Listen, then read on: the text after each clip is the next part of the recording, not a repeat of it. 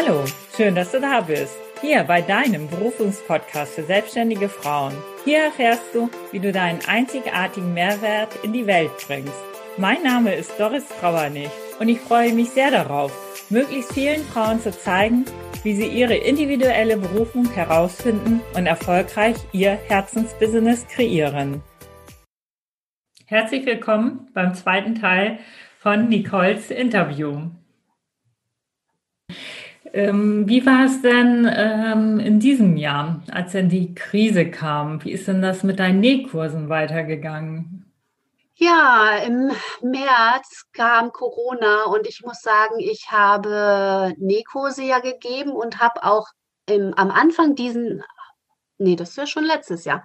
Am Anfang letzten Jahres habe ich dann auch noch angefangen, kreative Kindergeburtstage zu machen, weil ich festgestellt habe, dass ähm, ganz viele Kinder ähm, einfach gar nicht so gut mit, mit einer Schere umgehen können zum Beispiel oder noch nie mit Stoff zu tun hatten.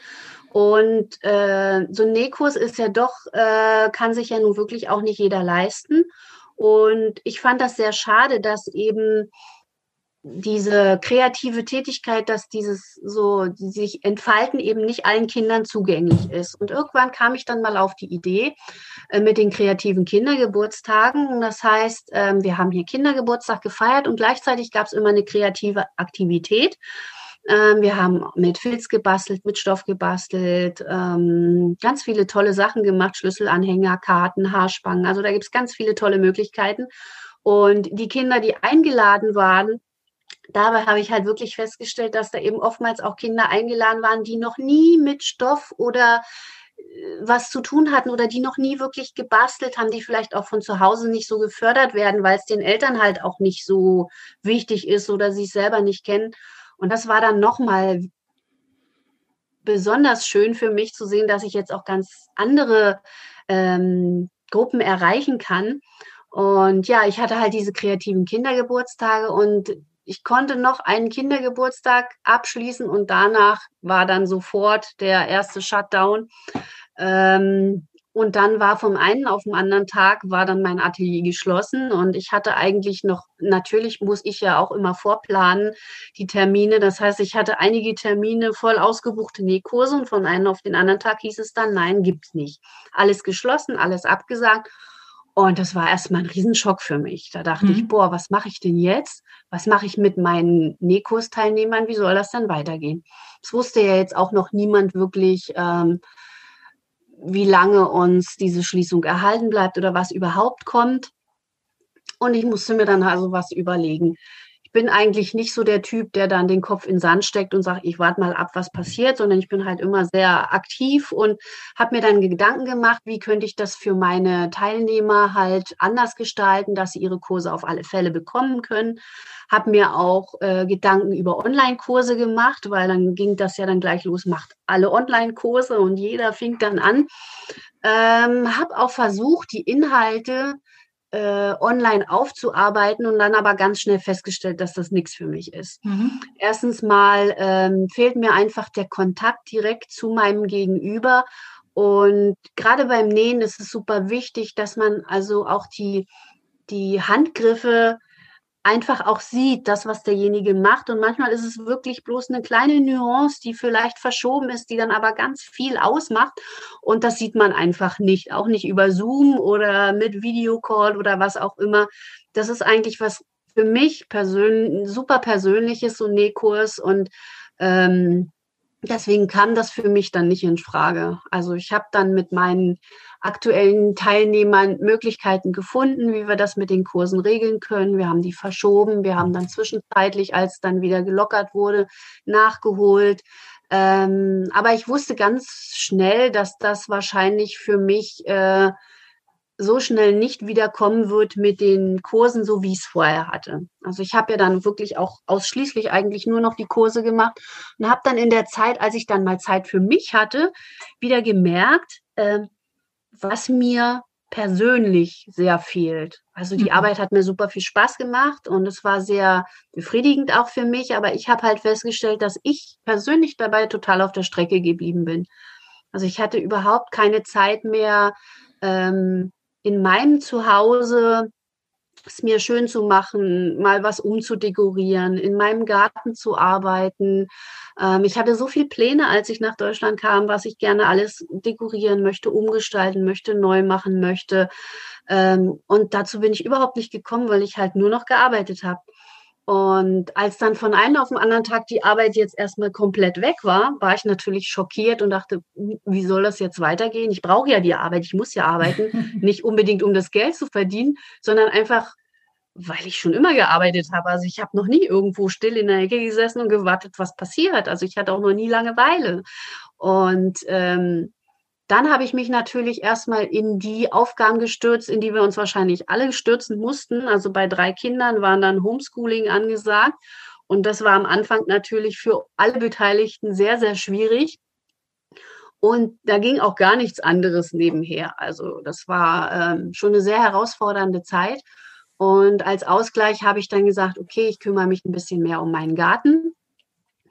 Und ähm, dann habe ich auch angefangen, endlich meine Kisten auszupacken, die noch in der Ecke standen und habe halt so ein bisschen was dekoriert, was ich vorher noch nicht hatte und habe dann eben festgestellt, oh, jetzt meine Tischdecken, die finde ich jetzt nicht mehr so schön oder die sind schon so verwaschen, werde ich mir mal was Neues was nähen. Und in der Zeit hatte ich auch fürchterlich Heimweh, muss ich sagen, nach Frankreich, weil ähm, wir hatten sonst immer sehr viel Besuch in den in der Anfangszeit sehr viele Freunde von meiner Tochter kamen und ähm, wir sind viel weggefahren nach Frankreich und äh, von uns aus sind es auch bloß zwei Stunden bis in die nächstgrößere Stadt nach Frankreich. Das heißt, wir sind dann oftmals auch gefahren, haben unseren Wochenendeinkauf da erledigt, einfach weil wir es auch so gewohnt waren. Viele französische Lebensmittel uns halt auch total abgingen. Und es fiel auf einmal alles weg. Und da bin ich dann in so ein richtiges tiefes Loch gefallen und war sehr, sehr traurig.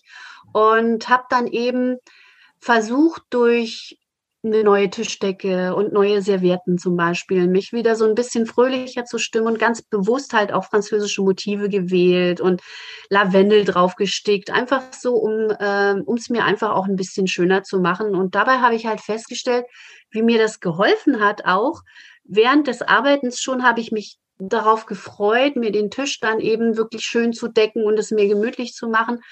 Und ähm, ja, so bin ich eigentlich durch diese Monate gekommen und konnte mich dann so bis zum Sommer retten, muss ich mal sagen. Weil die große Hoffnung war wirklich, dass wir eben den Sommerurlaub machen können, dass der stattfinden kann. Und ähm, das hat Gott sei Dank dann auch funktioniert. Aber in der Zeit habe ich halt gemerkt, wie wichtig mir das war, mich mit äh, Leinenstoffen zu umgeben, meine Servietten auf den Tisch zu legen. Alles das, was wir früher in Frankreich auch immer gemacht haben, was aber aufgrund der, ähm, des Alltags, muss ich sagen, des stressigen Alltags hier so ein bisschen in den Hintergrund geraten war. Mhm. Und das haben wir jetzt halt wiederbelebt. Und ich muss sagen, dass das nicht nur mir persönlich sehr, sehr gut bekommen ist, sondern auch der allgemeinen Familienstimmung wieder sehr, sehr gut bekommen ist. Weil automatisch war wieder dieses leichte, lockere, unbeschwerte Frankreich-Gefühl da. Ah. Und da habe ich gemerkt, dass es also, es ist schwierig, jemanden wirklich zu erklären, ähm, was eine Tischdecke auf dem Tisch oder was Stoffservierten ausmachen können. Aber genau das ist letzten Endes, was so dieses typisch entspannte, legere französische Flair einfach ist. Warum man sich im Urlaub in Frankreich einfach wohlfühlt, entspannt und locker. Es liegt daran, dass man mehr Zeit bei Tisch verbringt, dass man in Ruhe sitzt, dass man sich in Ruhe unterhält, einfach weil das Ambiente rundherum sehr gepflegt ist und ähm, man auch seine Mahlzeiten wertschätzt, weil man eben sich in Ruhe darauf vorbereitet und weil man dann eben ganz bewusst eben die Serviette passend zum Geschirr auswählt. So Kleinigkeiten, die nicht unbedingt viel Zeit in Anspruch nehmen, die aber einen riesen Unterschied machen. Hm. Ja, schön. Und wie hast du das dann mit deinem Business weitergemacht? Ähm, ja, im Prinzip war es ja so, dass, ich weiß gar nicht mehr so genau, im März, April war ja alles geschlossen. Im Mai ging es ja dann, glaube ich, wieder langsam los, dass alles wieder so ein bisschen anlief. Und da war mir eigentlich schon klar, dass ich was verändern möchte und dass ich auf keinen Fall wieder zurück möchte in diesen Dauernähkurs-Schleife. und habe dann auch nach außen kommuniziert, dass ich jetzt erstmal keine Nähkurse mehr mache, dass ich mich jetzt neu orientiere, neu finden muss. Und in der Zeit war ich auch gerade in der Mastermind-Gruppe ähm, und da haben wir dann eben gerade auch äh, zusammen mit anderen viele Ideen entwickelt. Und ähm, ich habe da die Unterstützung einfach gefunden, dass ich mich auch wirklich getraut habe, das zu tun, was ich wirklich möchte, dass ich wirklich auf mein Herz gehört habe und eben nicht wirtschaftlich gedacht habe oder nicht darüber nachgedacht habe, womit kann ich jetzt mein Geld verdienen, sondern einfach nur noch darüber nachgedacht habe, was macht mich glücklich und ähm, was befriedigt mich und was, was kann ich tun, damit ich die Zeit oder die Lebenszeit, die ich habe, dass ich die wirklich so verbringe, dass ich jeden Abend ähm, entspannt einschlafen kann und glücklich bin und auch, dass ich morgens aufwache und sage, ich gehe mit Freude und Spaß zur Arbeit. Und ähm, das habe ich in dieser Zeit gelernt, dass ich das darf und ähm, dass ich das auch tun sollte. Das war so mehr so diese, dieses Mindset-Ding, was dahinter stand, einfach zu sagen, ich bin mir das wert und ich traue mich einfach jetzt das zu machen, was ich will. Mhm. Unabhängig davon, ob jetzt andere sagen, oh, das war doch so schön mit den Nähkursen und da hast du doch gut verdient und warum machst du denn das? Weil es war schon gelegentlich das Unverständnis von den Leuten da, wenn ich jetzt gesagt habe, ich mache das jetzt nicht mehr, sondern ich werde mich jetzt spezialisieren, genau auf meine Tischdecken ähm, im französischen Stil, weil es das ist, was mich glücklich macht. Das haben einige nicht verstanden, aber das war mir auch total egal. ja, auf jeden Fall eine sehr gute Entscheidung, weil es ist natürlich häufig so, das Umfeld hält einen da, wo es einen haben möchte genau. und fördert nicht unbedingt die Weiterentwicklung. Und ja, wenn ich das genau. jetzt gerade richtig verfolgt habe, äh, hat dich eine Mastermind-Gruppe sehr unterstützt auf ja. deinem Weg. Ja. Äh, inwiefern hat dir das denn geholfen, in einer Mastermind-Gruppe zu sein? Also was war anders dadurch für dich? Also erstmal, ähm, wir waren eine Gruppe von zehn Frauen, sage ich jetzt mal. Wir waren alle mehr oder weniger in der gleichen Situation. Corona hat, also wir sind wirklich direkt in diese Corona-Situation reingekommen. Und es war, glaube ich, keine, die einfach so weitergemacht hat wie vor Corona. Wir mussten uns also alle irgendwie umorientieren oder neu positionieren und ähm, aus total verschiedenen Bereichen natürlich. Aber erstmal hat mir das wirklich geholfen zu sehen, dass ich nicht allein war mit meinen Problemen, dass eben andere sich auch neu aufstellen mussten, um ihren ja, um ihren Seelenfrieden zu finden und um eben wirklich auch glücklich und zufrieden zu sein. Und natürlich die Unterstützung der Frauen insofern, ähm, dass, dass man einfach wirklich, ähm, ich konnte meine Ideen, die ich hatte, mit jemandem teilen, der da ganz unvoreingenommen war, der auch ohne Wertung und ohne eben das, was du gerade schon sagtest, ohne mich in irgendeine Richtung drücken zu wollen, äh, seine Meinung kundgetan hat dazu. Und äh, das war für mich schon sehr wichtig, weil es gab sehr interessante Ansätze, die mich wieder zum Nachdenken angeregt haben und mich dann aber ähm, bestätigt haben in meiner Richtung. Also es ist nicht so, dass man da natürlich gesagt bekommt, du sollst jetzt das und das machen, sondern ähm, wir haben uns natürlich regelmäßig ausgetauscht über die Vorstellung, die wir haben oder die Ideen, die wir haben. Und dann kam einfach nur sehr wertschätzender, positiver Input. Es war mhm. nie was Negatives oder nichts, was einen runtergedrückt hätte. Es waren immer sehr ähm, konstruktive Hilfestellungen, die da kamen in der Gruppe und natürlich aus völlig anderen Bereichen. Also es war jetzt niemand dabei, der näht wie ich zum Beispiel, sondern es waren ganz andere Bereiche. Ähm, und jeder Mensch sieht natürlich das auch aus einem ganz anderen Blickwinkel. Und das war für mich wieder super interessant, weil da konnte ich zum Beispiel dann eben auch mal die Fragen stellen, so ganz pragmatische Sachen, so würdest du dir überhaupt eine Tischdecke hinlegen auf den Tisch? Wenn ja, warum? Wenn nein, warum nicht? So dieses, dass man mal aus seiner eigenen Blase rauskommt und dann wirklich auch mal ein wirklich ehrliches Feedback von jemandem bekommt, der einem nichts verkaufen möchte und der eben auch wirklich einfach nur die Sache an sich betrachtet. Das war sehr, sehr hilfreich, muss ich sagen. Mhm. Und natürlich dann auch dieses ähm, ähm, der Druck der Gruppe, möchte ich mal sagen, dass man sich natürlich dann auch terminlich so ein bisschen bindet und dass man natürlich dann auch seine konkreten To-Dos hat und die dann auch natürlich bis zum nächsten Treffen abarbeitet. Also so diese Verbindlichkeit in der Gruppe, das hat mir sehr geholfen, ja. Wie oft hat die Gruppe stattgefunden?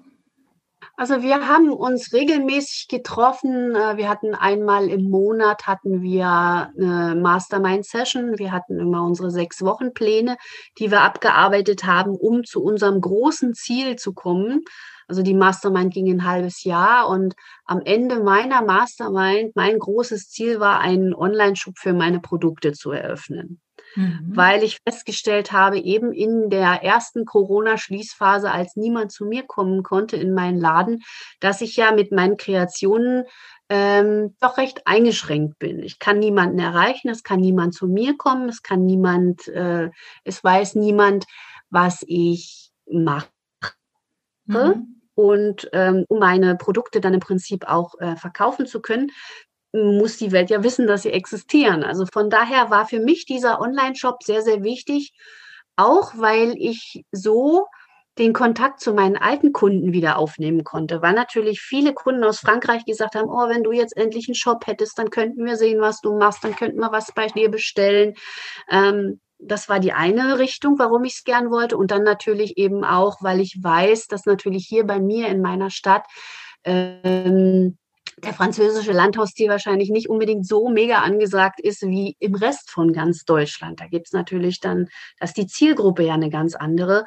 Und ähm, natürlich habe ich ein Business und möchte wirtschaftlich arbeiten und möchte davon dann eben auch eigenständig leben können. Und das war, ist mir halt sehr wichtig, dass es kein Hobby ist. Es ist halt wirklich ein Vollzeitjob den ich äh, erfolgreich natürlich ausüben möchte. Und da gehört für mich eindeutig ein Online-Shop dazu. Mhm. Und das war mein großes Ziel in diesem halben Jahr. Und darauf habe ich hingearbeitet und hatte halt dann wirklich meine sechs Wochen Etappen, die ich abarbeiten musste, um dann am Ende zu diesem Online-Shop zu kommen. Mhm.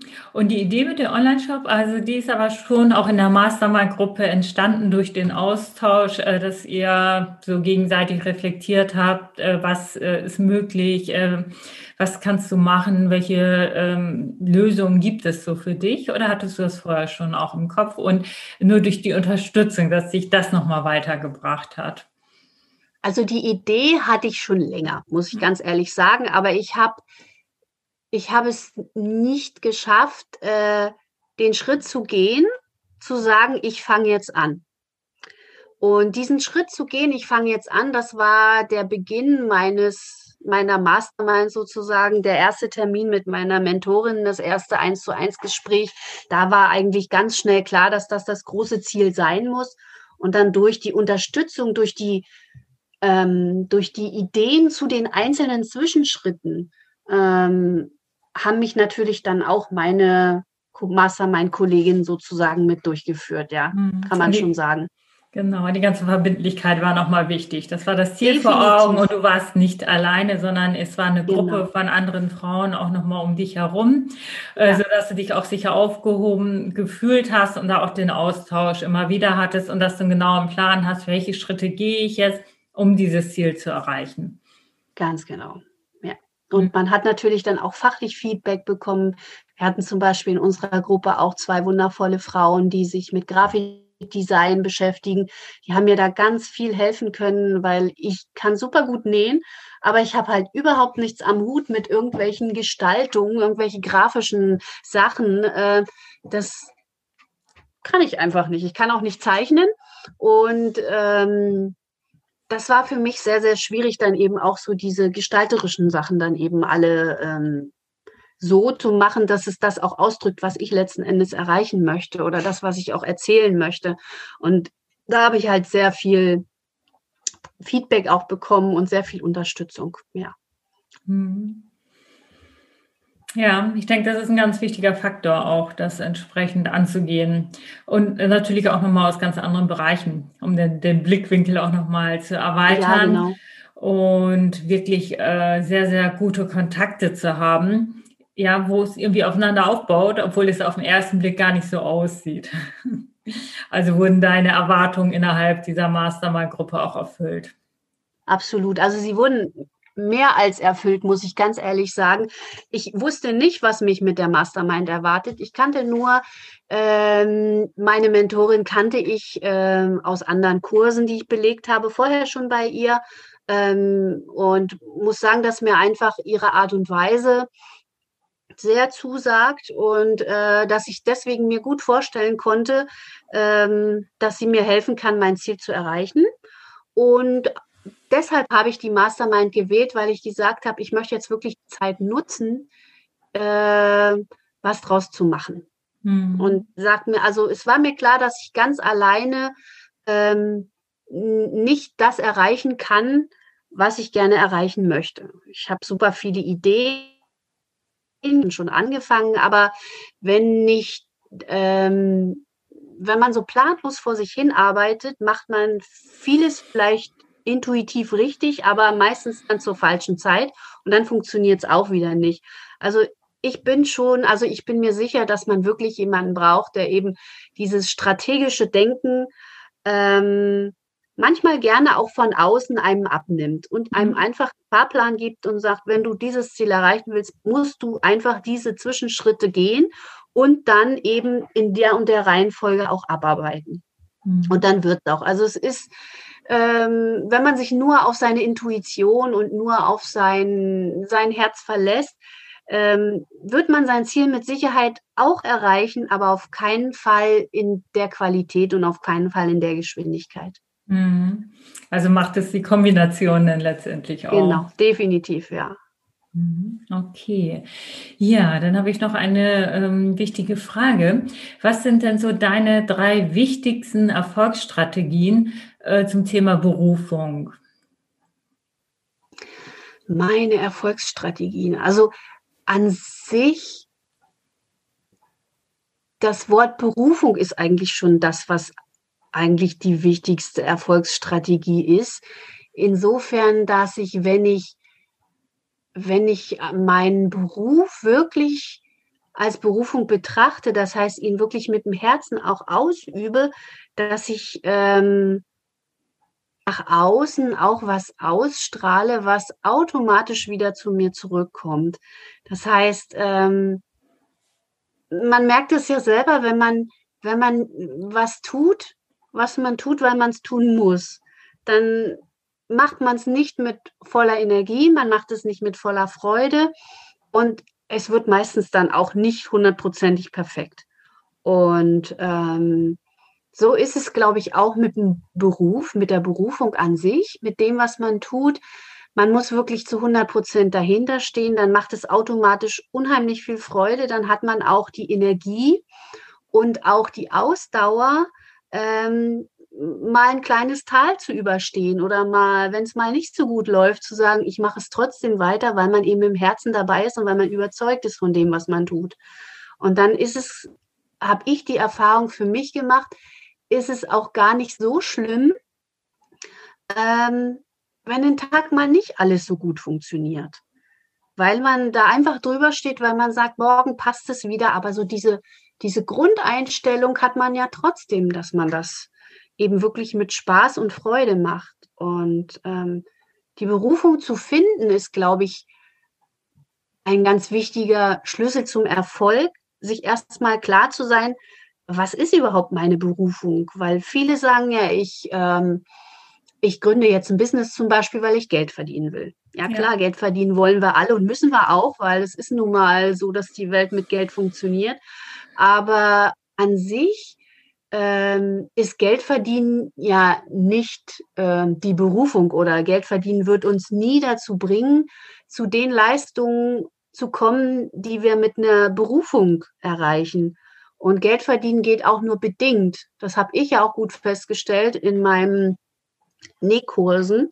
Ähm, Geld verdienen ist schön bis zum gewissen Punkt. Und wenn man dann merkt, dass man halt müde ist, dass die Akkus leer sind, dass man ähm, sich nicht dadurch motiviert, dass man eben sagt, okay, ich kann am Monatsende alle meine Rechnungen bezahlen, dann ist es eben, wenn man das Geld als Hauptgrund hat, warum man arbeitet. Mhm. Und ähm, das funktioniert nur bedingt und auch nur eine gewisse Zeit. Und ähm, das war für mich auch super toll, das zu sehen, dass es so ist und äh, wie automatisch, wie schnell es einem gut geht oder wie schnell es einem wieder besser geht, wenn man wirklich das findet, ähm, sein Herzensbusiness findet. Also so das Herzensbusiness hört sich immer so ein bisschen esoterisch an, finde ich.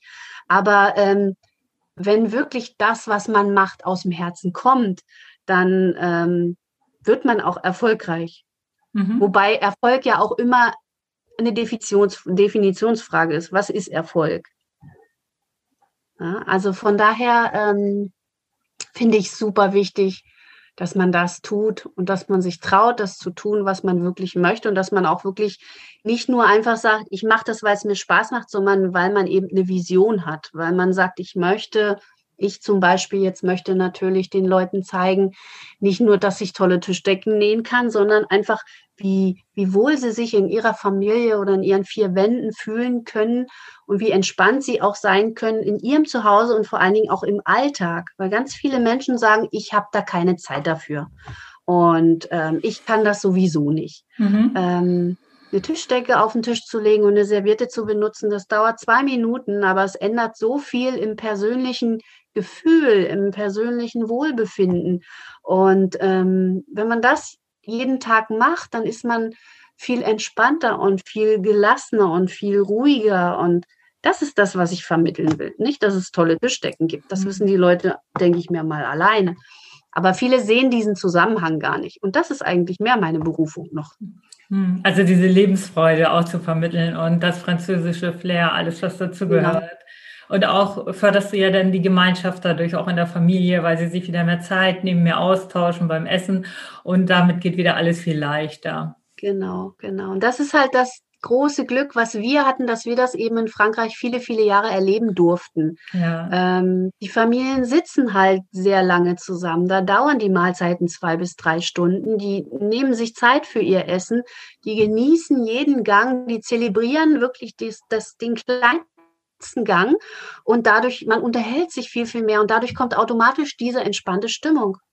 Und das ist eben das, wo man dann eben nicht drei Stunden vorm Fernseher sitzt, sondern man sitzt zusammen und unterhält sich und hat dadurch auch ein ganz anderes Familiengefüge und ein ganz anderes Verhältnis innerhalb der Familie. Und deswegen sind die Familien in Frankreich auch so wichtig und da ist halt die Familie ist da heilig und am Wochenende trifft man sich in Familie. Ähm, und das ist super wertvoll. Und das gibt natürlich dann auch wieder Kraft und Energie dann für den Alltag. Ne? Mhm. Ja, genau. Ähm, was habe ich dich noch nicht gefragt, was du unbedingt noch sagen möchtest, was dir noch wichtig ist? Hm.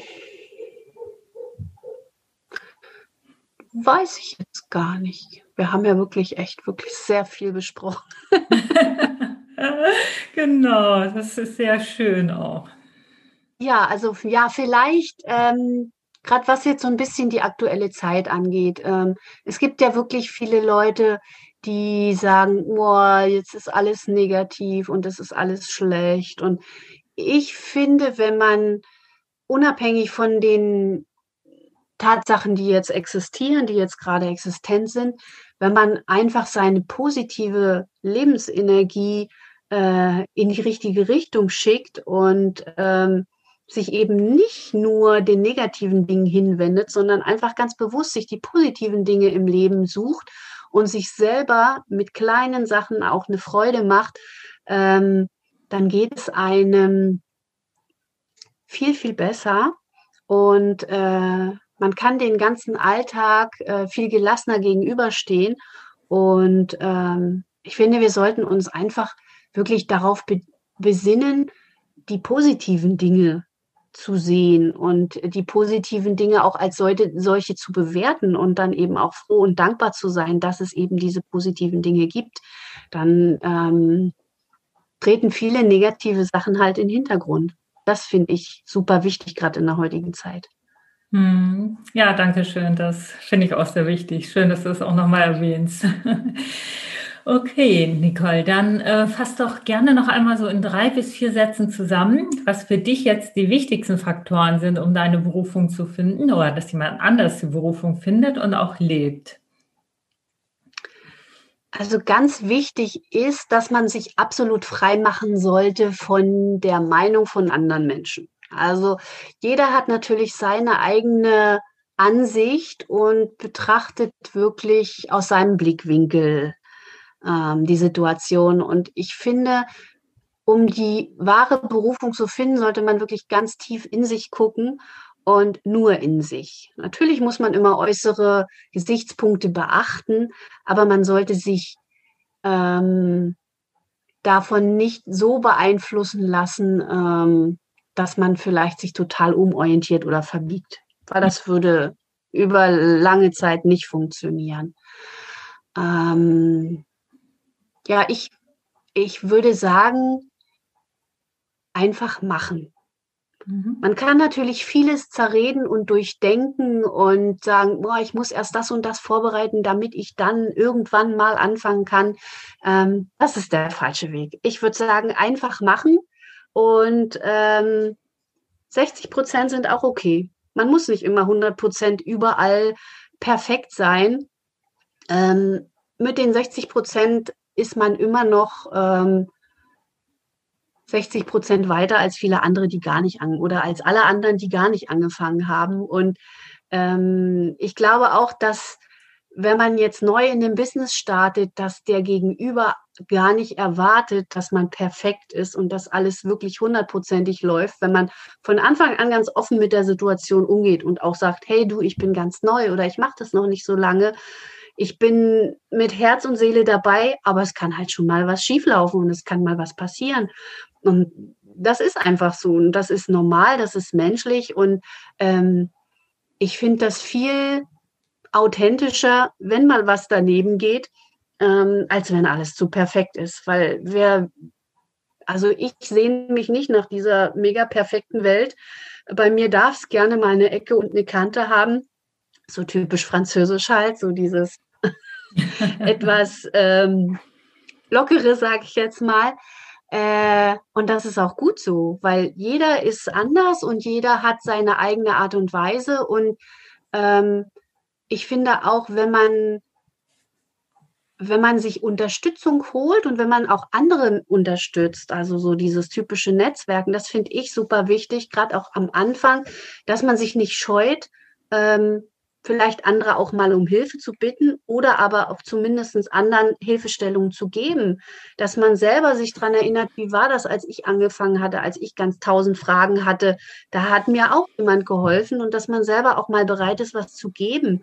Und ähm, das ganz wichtig, dass man am Anfang auf alle Fälle und auch eigentlich, ja, es ist unabhängig, ob man jetzt anfängt oder ob man schon lange im Business ist, dass man einfach viele Sachen macht, weil sie einem selber Freude machen und nicht unbedingt immer nur guckt, kann ich dabei jetzt was verdienen oder ähm, bringt mich das jetzt persönlich weiter in meinem Business. Ich glaube, das ist super wichtig, wenn man einfach gibt, mhm. ohne darüber nachzudenken, was bringt mir das persönlich, weil irgendwann wird es schon wieder zurückkommen und irgendwann wird man wahrscheinlich auch aus einer ganz anderen Ecke mal selber was bekommen, wo man es gar nicht erwartet hatte. Also irgendwann gleicht sich das immer wieder aus im Leben. Das dauert vielleicht manchmal eine Weile, aber so dieses Berechnende, das finde ich überhaupt nicht gut. Also ich finde es viel entspannter, dass ich sage, ich habe jetzt Lust drauf, jemandem was zu geben oder dem zu helfen oder dem eine Frage zu beantworten.